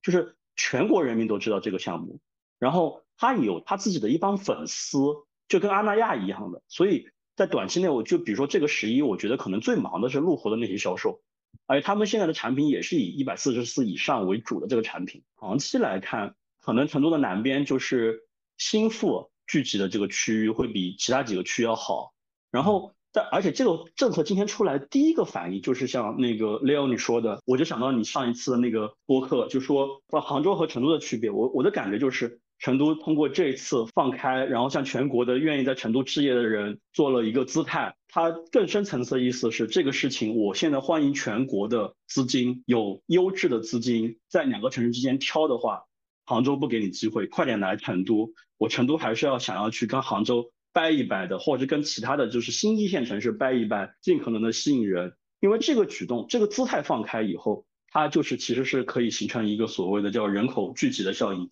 因为优质的这些老板，比如说愿意来成都居家定呃就是定居的话，那肯定会相应的带来一些就是其他的产业投资，然后工作机会，然后长期来说，那么这个人口就会相应来说就是会被被拉开掉。但但这个是我的一个观点，因为其实这也是我刚才说的，你整个城市的发展，你最后去看欧美现在什么情况。简单来讲，呃，我们前几年不是很流行讲都市圈嘛？那么美国现在就是中部地区啊，全是草原牛仔，所有的资金资金，所有的城市发展都聚集在东部地区和西部地区，就东海岸和西海岸。而且东海岸和西海岸的城市里面，它还是有划分的。在城市里面，有些区这个区的治安特别好啊，优美像天堂一样的。然后隔壁一个区啊，犯罪 homeless 在整个街上面，但其实它是同时在一个城市里面存在的。这个我觉得这个行为，房地产只是一个影子，但是它会往后面加深整个城市的分裂。然后第三点是你们刚刚说的，就是整个对市场的这个信心是往下走的，我也是赞同的。可能就三到五年之内，整个市场我觉得没有像之前黄金或者白银时代那样的反弹的那么快，是因为整个房地产本身在我们国家的 GDP 的里面的结构占比也是要调整的，原来占到百分之二十多，那么按照一个良性的发展，可能是要到百分之十到百分之十五之间，所以整个这个行业都是其实还是要往下面压，然后挤些水分。那么这个同步要把一些其他的行业，就是比如说制造业、科技业，就是扶植起来。那扶植起来成功以后，那你进入到一个良性的发展，可能房地产它才会有一个比较稳定的，比如说小涨啊，或者是一个小高潮啊这种状态出现。所以短期内或者是三到五年内，你说指望通过这一个呃政策把整个城市的这个房地产搞起来，我觉得是不可能的。那如果所有的城市都去学，那就看谁的产品好了，谁的城市的基础设施做得好。是谁的城市的经营管理做得好了？今天这个政策可能是给我们看到一个一个窗口吧。接下来其实还是要去整体看整个中国的经济的发展情况的。其实我是觉得这一次的政策有点像是全国各个城市就放开了来抢抢资金了。从大的面上大概是这样一个逻辑。然后我个人是觉得成都的这个政策啊，可能第一波利好的就是五城区的幺四四加的一些改善，就包括你路河为为代表的，还有比如说高新南啊，还有锦江啊这些区域，这个是一部分。另外一个，我觉得可能反而是二圈层有一些可能相对刚需吧，或者是改善的这种，像以前没有成都户口的人，现在可以买。啊，就川内的那些人，或者川内包括新西兰啊，他反正买个地铁地铁口的一个盘，可能会有一些人去去接这部分的二手啊。嗯，我觉得，呃，当时这个一出来，我觉得我想到了啥呢？我就想到了今年可能疫情结束之后三四月份的这个整个这个经济的这个这个起伏的这样的一个形态啊，可能大家最开始预期特别好，因为政策一出来嘛，重磅的政策一出来，结果发现到了四五月份或者五六月份的时候，除了我们的一些旅游啊、一些消费起来之后，其他的全部都没起来，整个投资全部下滑，后来。现实就现实的一面是整个是更差了，然后会反向的影响，最后大家认为这个反弹，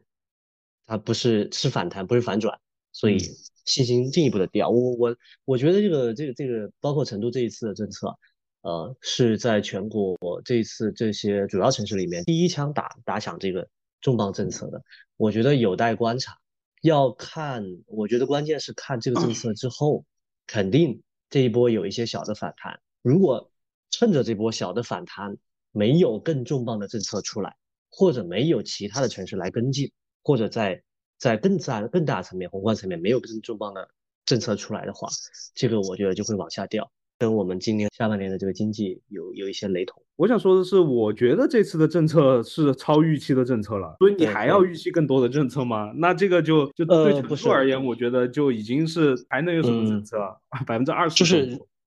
如果如果如果单单只是成都一个一个城市政策，其他城市没有跟上，或者没有形成一种一种普适性的效应的话，单成都单一的城市它不可能说，我觉得就就就往上走了。我觉得可能也不完全是说在地产领域还要出更重磅的政策，可能整个基于经济基本面，比如说地产，你只是说有了一个刺激它消费的政策。那关于我们，对，比如说知识的产业的基本面啊，或城市发展的一些导向啊，你配套的一系列的各个领域的一些东西，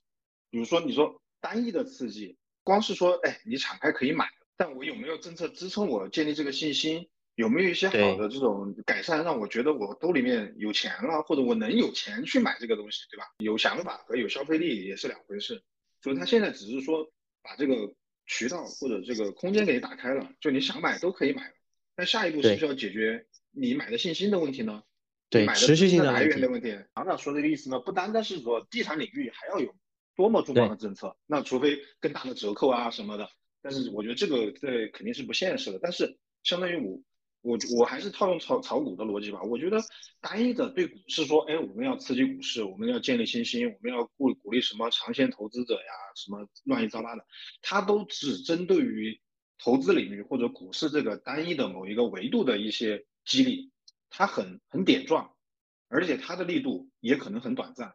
就它没办法就是整体性的让你提振起来。其实你说，比如说，有可能我想看到的一个局面就是说各方面。其实最好的政策就是你的经济基本面的好转，对吧？就是说你好转了之后，你买房的信心也有了，你消费的信心也有了，你买车的信心也有了。但是在一个不好的预期下，或者一个经济基本面大家都觉得不好的情况下，你对于单一的一个领域的刺激，我觉得效果是有限的。现在我们我还想聊一个 关于我们自己心态的问题啊。呃，我想问的是，我们四个人是不是都陷入了所谓的学霸的陷阱？什么叫学霸陷阱啊？呃，我觉得在很多人眼里面，我们应该的出身都是偏学霸的。我们四个人有三个人是华东 C 九，对吧？还有一个人是上海排第三的学校本科，然后又是留学回来的。在很多人眼里面，我们都应该算是学霸。学霸的陷阱，我指我指的就是说，我们在我们的这个成长过程，就前面其实酱爆你也说到了，关于自己自我价值的实现，其实是建立在我们对于一个单一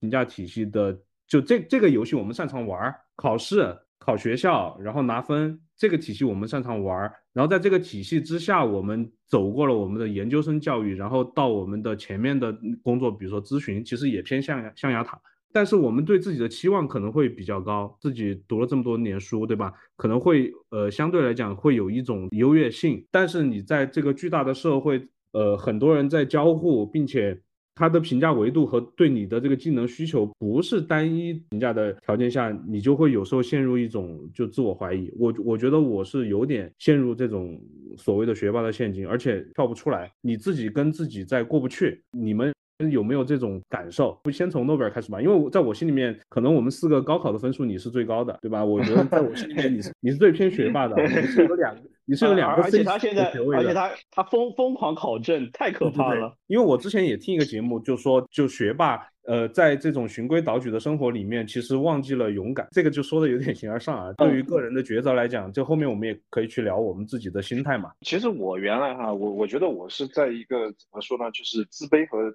有时候叫自恋之间叫来回腾挪的一种心态，有时候我不知道是不是一种学霸学霸的陷阱哈，就是我我会在某些时候觉得我的学历也好，还有我之前什么所谓的证书也好，其实它只是就像刚刚 Leo 说的，就是是应试教育下我们适应了这套规则下的一点点，纯粹只花了时间的一些结果，没有什么的脑力上的一些东西，也没有什么大的智慧，在这个时候你会觉得，哎，我相比那些比如说有些干实业的人也好。在他可能学历不高，但他在某个环境里面他如鱼得水，甚至是就是我们的工作场景里面，包括我现在可能也觉得有一些同事、领导，他的学历并不高，但他的阅历和他整个的状态是非常好的。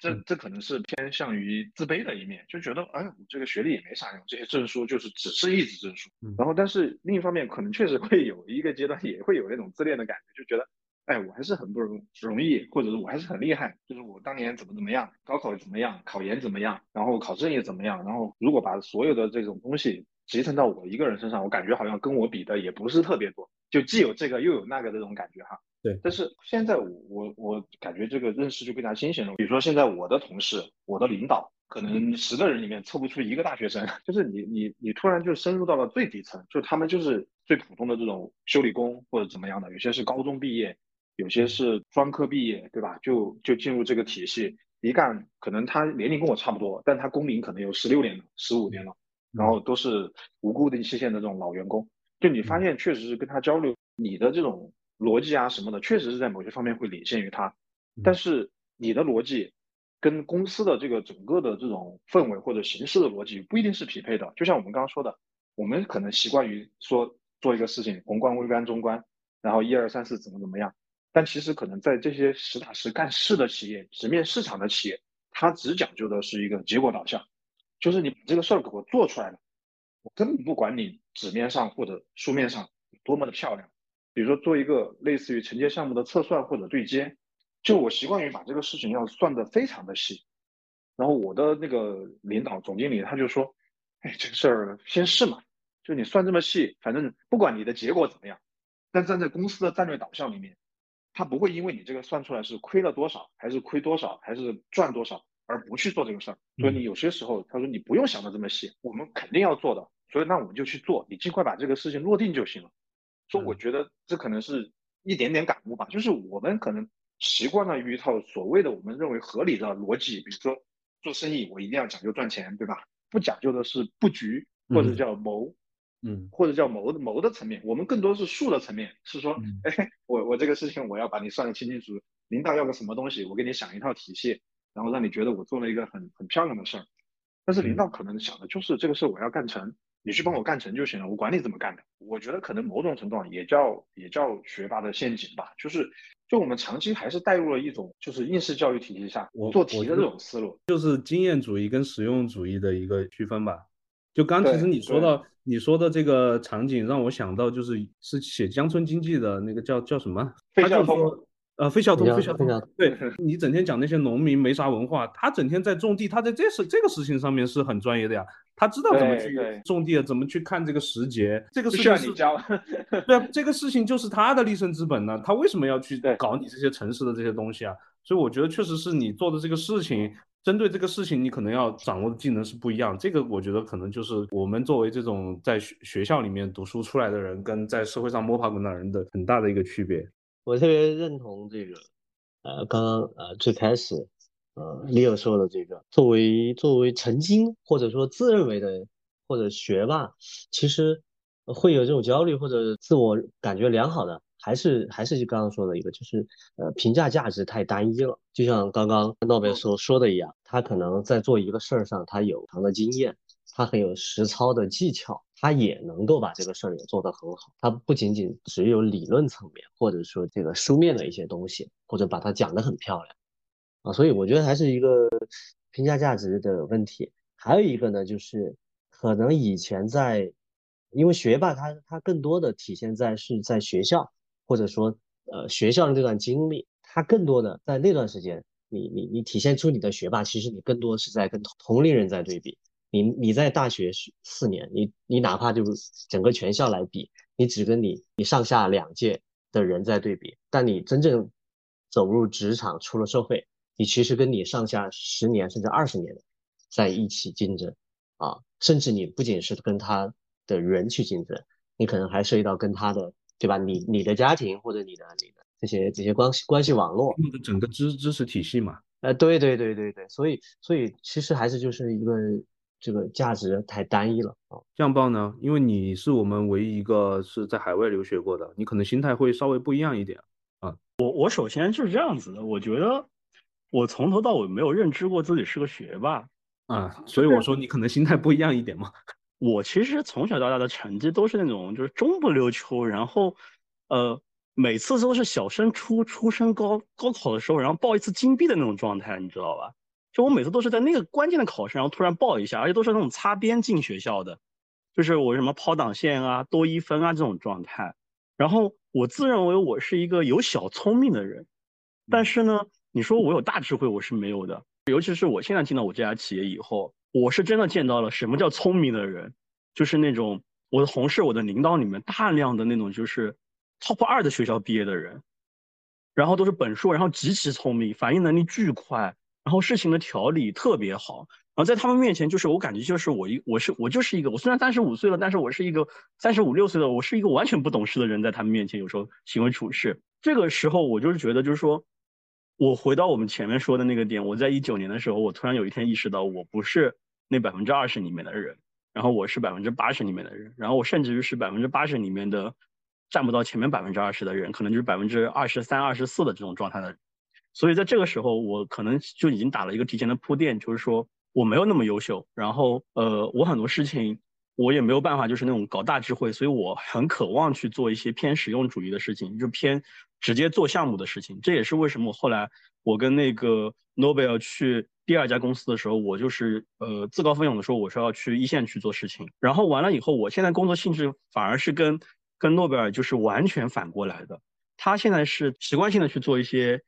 嗯，就是策略性上面的事情，或者是文书上的事情。然后我现在是每天都在做文书和策略的东西，我苦不堪言。我特 别想到下面的项目上面去，或者是直接就是应对项目去解决一个一个一个的问题。这个可能也是因为我之前是还是比较偏理工，或者是我做设计的时候，我们是偏理工的这种，我的整个职业的训练逻辑都是发现问题。找到问题，解决问题，提出解决思路，然后再去解决问题。所以我现在就是很难受。然后，所以在这个过程中，我现在已经完全就接受了，就是说，哦，OK，我是一个在这个社会上，我可能是一个中等偏上的人，但是我肯定不是一个学霸。然后，对于我的，就是如果我接下来有下一代的话，我也不会要求他说，你一定要给我上一个什么，呃，上海的 C 九啊，或者是。这种北北京复交嘛，就这种我就可能一一定不会强求了。我觉得他以后能够上个川大已经不错了吧。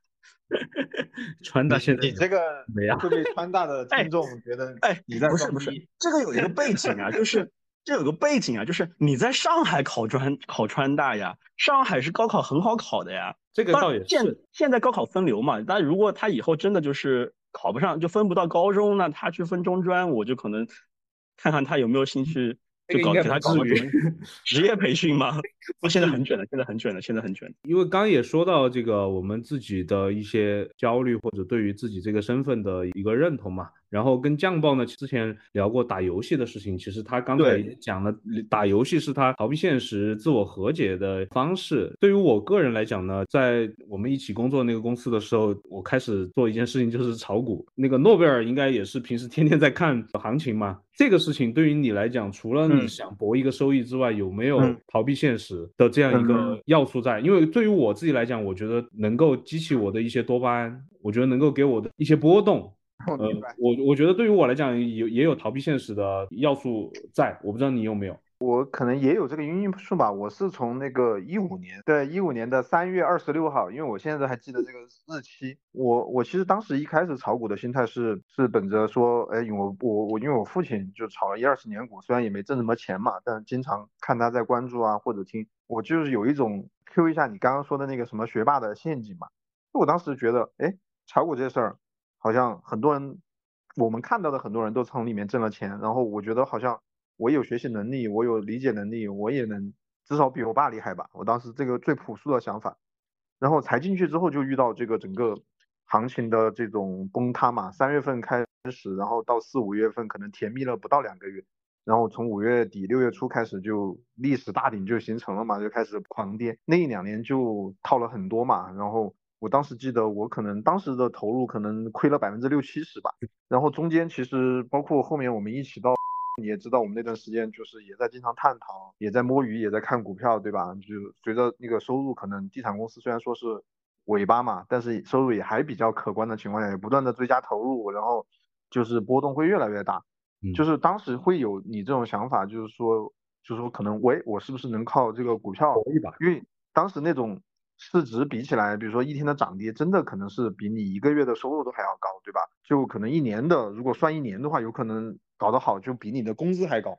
嗯，就当时会有这种想法，但其实后面慢慢的，我我这个认识就有点转变，是觉得我慢慢发现我没有这个天赋了，我可能不如我想象中这么聪明，也可能就是刚刚你说这个学霸的陷阱。我觉得这有些事儿它不是说你觉得你行就行的，它确实是有，特别像炒股这种事儿，有一定天赋在里面的，有一定敏锐的感知里面的，它甚至更多的是，我觉得炒股的胜负更多的是在心理状态，而不是在技术层面。对，慢慢有些转变。我现在炒股的心态可能更多的就是想的是，因为我现在刚换了工作嘛，嗯所以说想的是说，哎，能不能补贴一点家用？现在变成了这种已经离这种大富大贵 降了无数个 level 了，就想的是说，能够比通胀跑赢通胀，能够有一点额外的收入补贴一下我现在这个工作，是这种心态了。但确实是有一个阶段会觉得，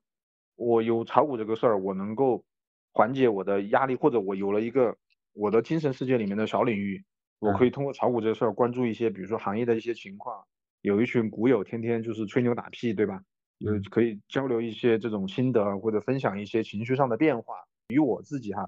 也营造了一个就是额外的一个小小世界吧，或者叫小的空间，小的一个交际圈，让大家有了一因为有一个共同的话题嘛。所以确实是有有这个因素在，但现在如果要为炒股这个事情打一个总结，我是 觉得是不划算的。不划算的可能并不完全是经济原因，我是觉得其实我们从一五年到现在，可能在我的个人的这种年龄里面，嗯。到现在这二十六岁到三十岁是我就是可能广义上年华最好的时候哈，就是年龄最好的时候，但不一定是做成绩最最出成绩的时候哈。嗯。但是就我觉得确实是花了相当比重的精力在这炒股这个事情上，嗯，但其实最后换来的这个结果，我并不是说物质上的结果，而是说其实兜兜转转回来看，没有太大的收获，只是说有一些认知吧。但这种嗯。认知跟这个付出的这种时光相比，我是觉得不划算的，这是我的一点感受吧。这一点我跟你非常相似，就是嗯我也会觉得，就你去看板块嘛，看行业嘛，你你对于每个行业你可能都能说一点点，有哪些上市企业，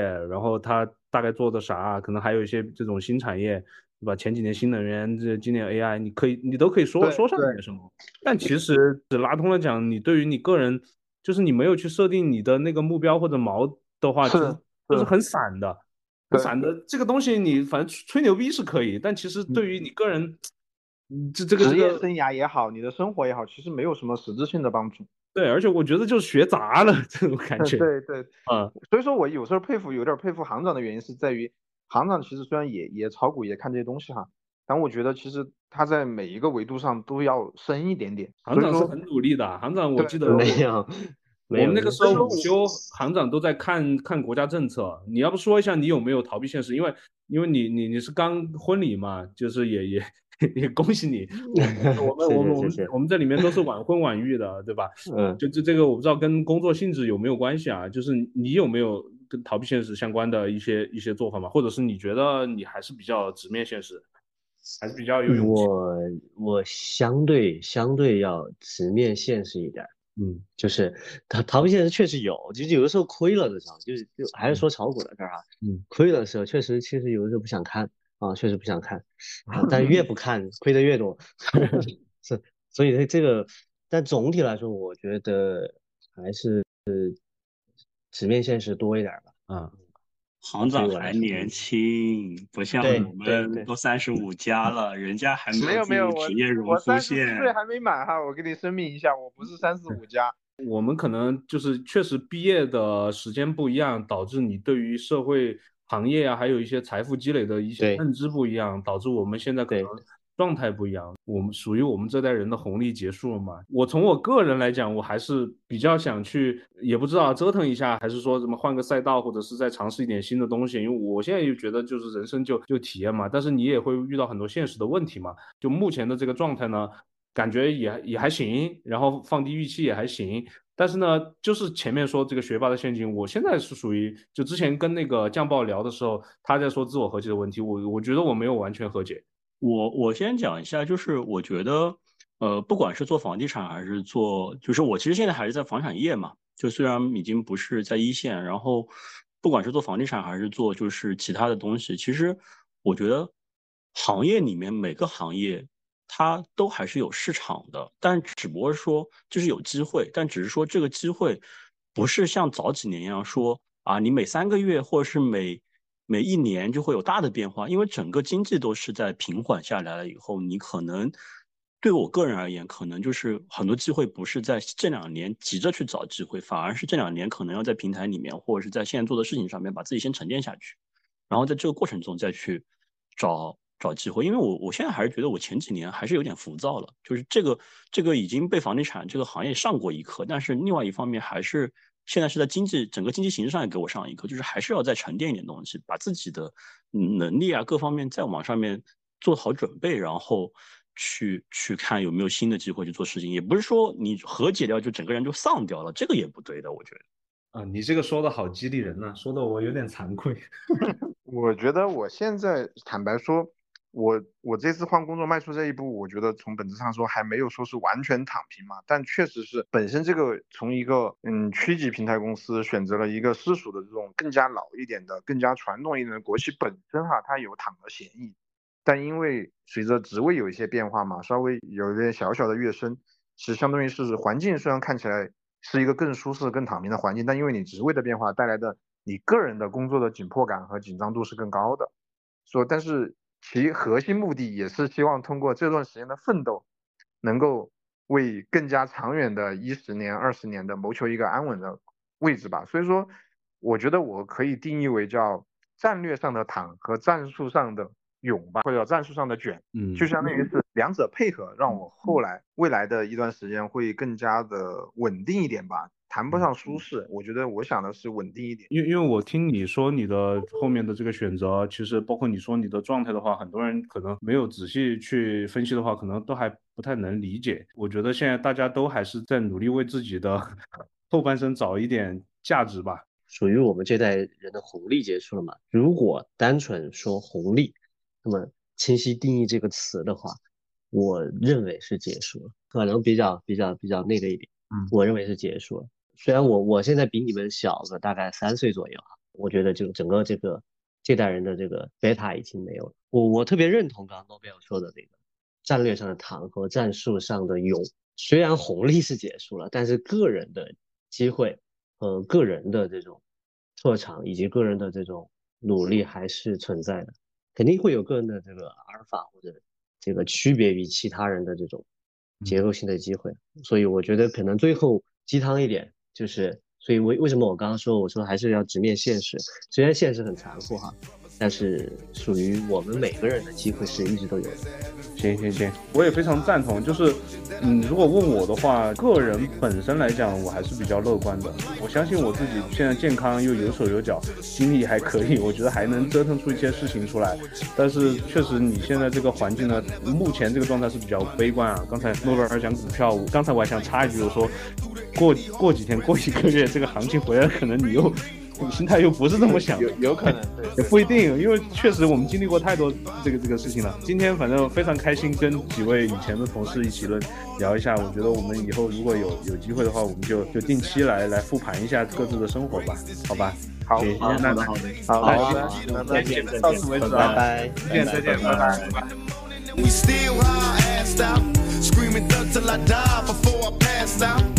But now that you're gone, I'm in the zone thinking I don't wanna die all alone. But now you're gone, and all I got left is stinking memories. I love them niggas to death. I'm drinking Hennessy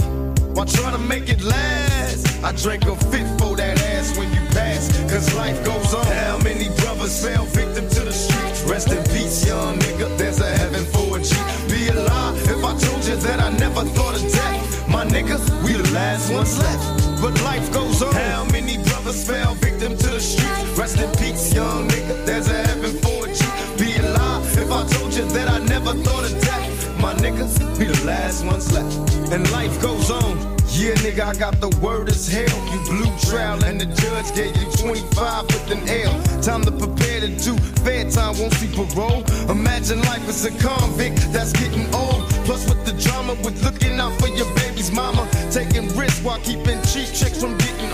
Life in the hood is all good for nobody. Remember gaming on dumb hotties at your party. Me and you know true or two. While scheming on hits and getting tricks that maybe we can slide into. But now you worry. Rest nigga, cause I ain't worried. Eyes blurry saying goodbye at the cemetery.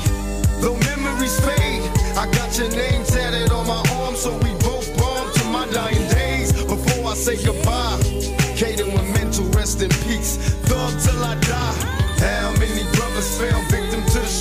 Rest in peace, young nigga. There's a heaven for a G. I'd be a lie if I told you that I never thought of death. My nigga, we the last ones left. And life goes on. How many brothers fell victim to the streets? Rest in peace, young nigga. There's a heaven for a G. I'd be a lie if I told you that I never thought of death. My niggas, we the last ones left. Cause life goes on. Bury me smiling with G's in my pocket. Have a party at my funeral. Let every rapper rock it. Let the hoes that I used to know from way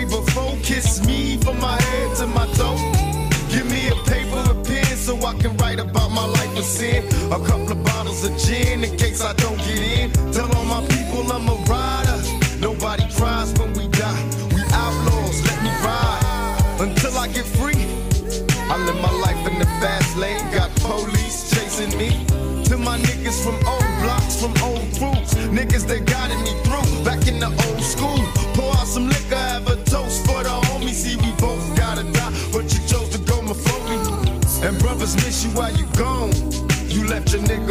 Nigga on his own. How long we moan? Life goes on. How many brothers fell victim to the streets? Life goes on, homie. young nigga, as a heaven for a G. All Be homies that passed away. told you that I never thought of death. Niggas doing life. we the last ones left. Niggas doing 50 and 60 years and shit.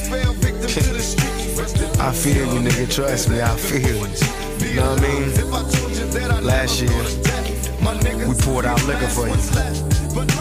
This year, nigga, life goes on. We finna clock mail, get money,